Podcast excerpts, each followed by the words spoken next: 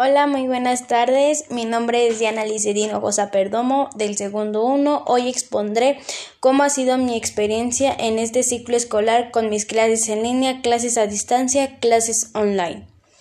Bueno, pues yo en lo principal o en lo personal y como estudiante sí se me ha complicado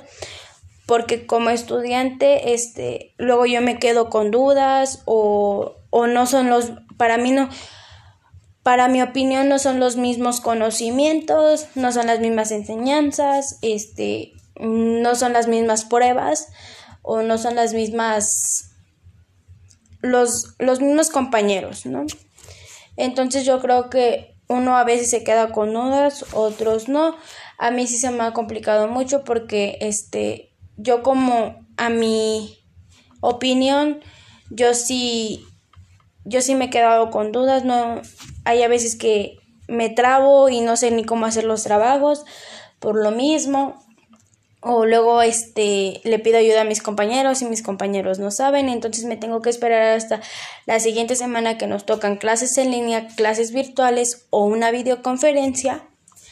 para yo este pues sacarme de dudas y saber bien el tema ya y que me quede planteado a mí, porque yo creo que este año que nos ha tocado hacer las clases en línea, sí, sí se nos ha complicado como alumnos porque unos se quedan con dudas, otros les entienden, otros de plano no hacen nada, entonces yo soy de las que aprende y no aprende.